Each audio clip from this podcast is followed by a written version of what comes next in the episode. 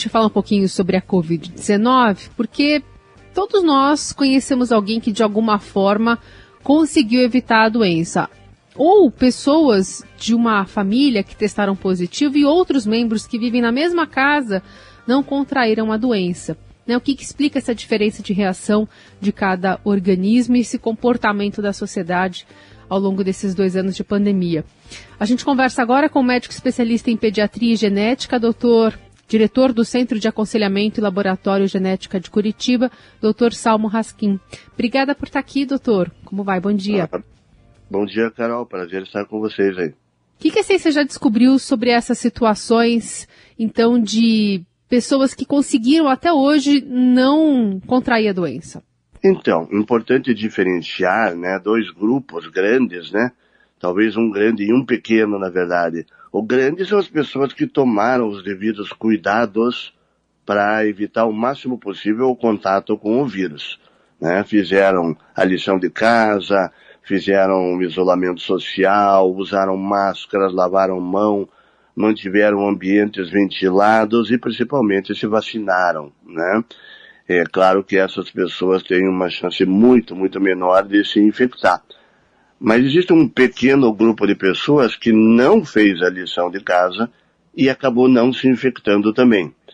Essas pessoas, esse segundo grupo é bem menor, mas ele é de grande interesse, interesse para a ciência entender por que, que essas pessoas que se expuseram ao vírus não se infectaram. E aí que entra esses estudos de genética. Uh, doutor, no caso então, o que, que a, se descobriu até agora? O, qual a, o tipo de predisposição genética que fez com que essas pessoas não se contaminassem? Isso está se estudando neste momento e as duas, duas principais linhas de pesquisa são que a pessoa possa não ter a porta de entrada do SARS-CoV-2 na célula, já explico um pouquinho melhor, ou que a pessoa tenha um sistema imunológico de defesa já protegido para o SARS-CoV mesmo antes da pandemia. É, hoje sabemos que uma das principais portas de entrada para o SARS-CoV-2 nas células é uma proteína, que é um receptor do SARS-CoV-2, chamado ACE2 na célula humana. Se existirem pessoas que não produzam direito a esta proteína, o SARS-CoV-2 vai ter grande dificuldade de entrar na célula e essas pessoas estariam então protegidas. Por outro lado, parece existir também um pequeno grupo de pessoas que mesmo antes da pandemia já produzia anticorpos para outros tipos de coronavírus anteriores que acabaram por cruzamento segurando com que essas pessoas se infectassem pelo SARS-CoV-2. Esses são dois principais grupos de genéticos de indivíduos que interessam os pesquisadores. E é isso, ou pelo menos essas hipóteses, que podem explicar, às vezes, pessoas que convivem juntos, participaram, sei lá, de algum mesmo evento, é, e, e, uns contraíram a, a Covid e outros não, mesmo morando na mesma casa, isso entre é, casais, por exemplo. Exatamente, essa que é a ideia, né, que a gente chama de casais discordantes, né, aonde conviveram absolutamente juntos no mesmo meio ambiente, sem tomar devidos cuidados, um se infectou e o outro não se infectou. Aí, qual poderia ser a explicação para isto? É, existem outras explicações, mas a mais provável é que um deles tenha alguma proteção na sua genética.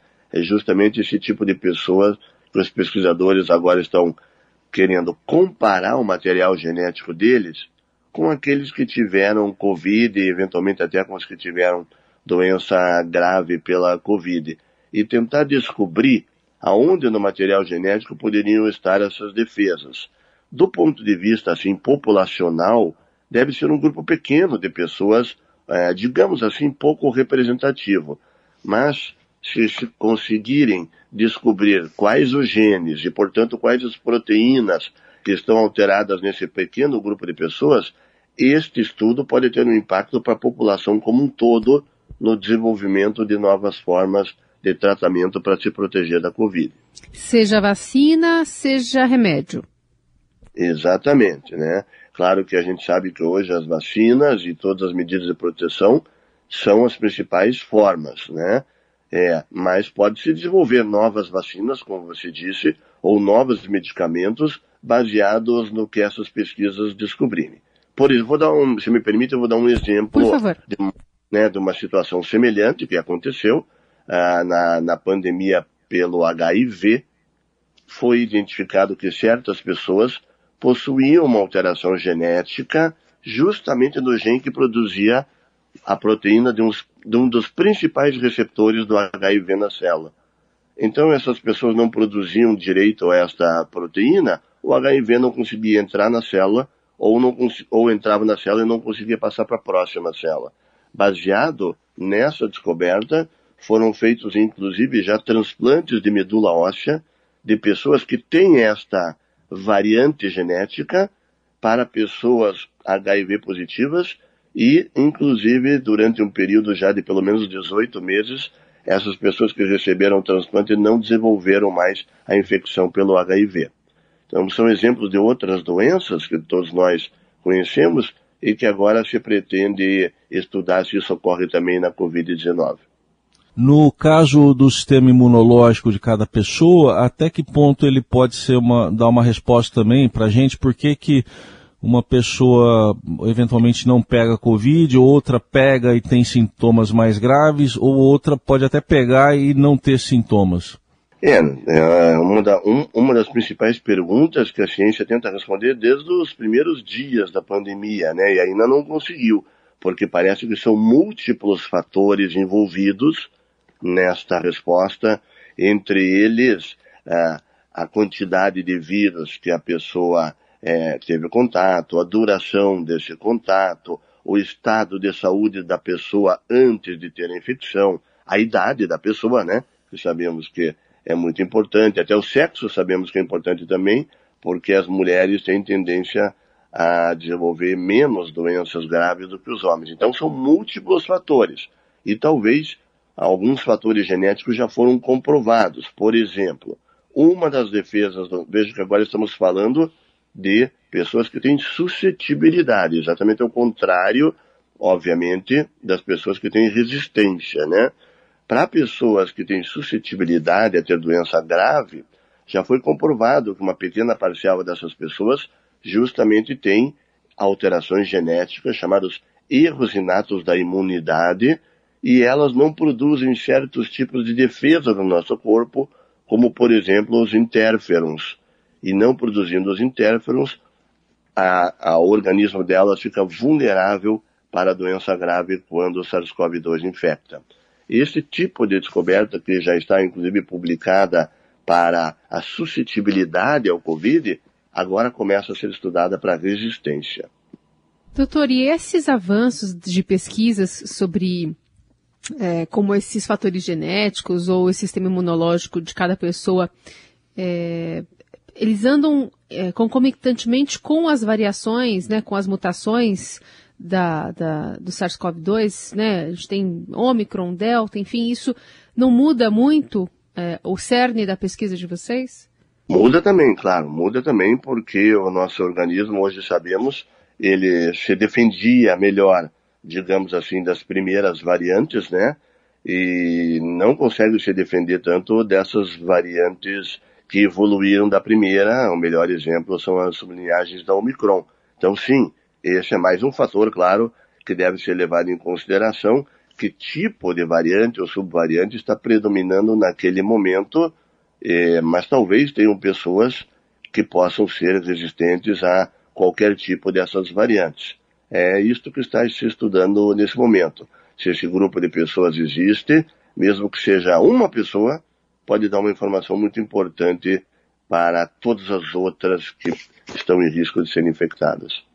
É, houve muita discussão, né, doutor Salmo, sobre se as crianças deveriam ou não ser vacinadas.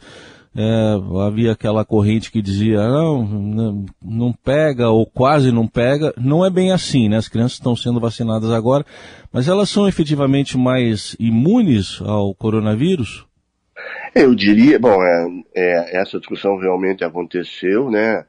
Hoje em dia, acho que depois de milhões de crianças vacinadas no mundo inteiro, inclusive no Brasil, ela já praticamente não existe mais. É óbvio que todas as crianças precisam ser vacinadas porque elas podem também ter Covid, podem ter formas graves inflamatórias de Covid, podem ter a Covid longa, né?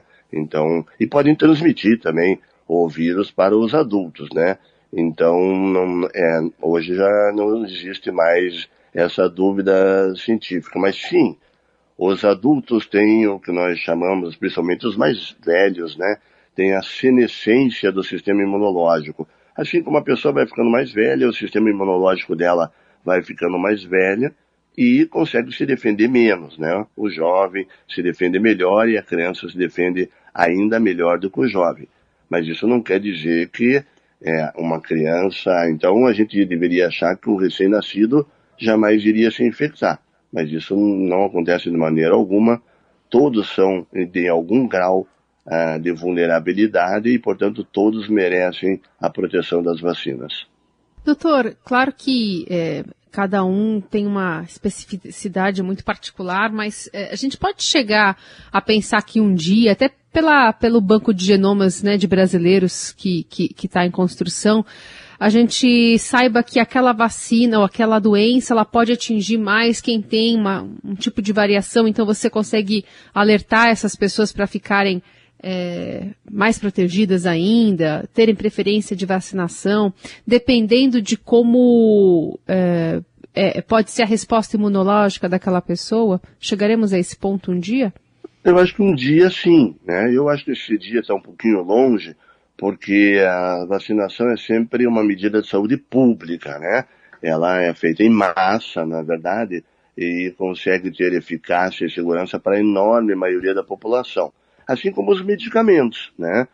Você conhece aquele medicamento que você toma em determinada situação e é muito efetivo para você, mas para outra pessoa ele já não é tão efetivo assim. Um dia nós teremos essa medicina de precisão na rotina do atendimento médico e quem sabe até nos sistemas de saúde, e aí poderemos particularizar melhor todas essas situações.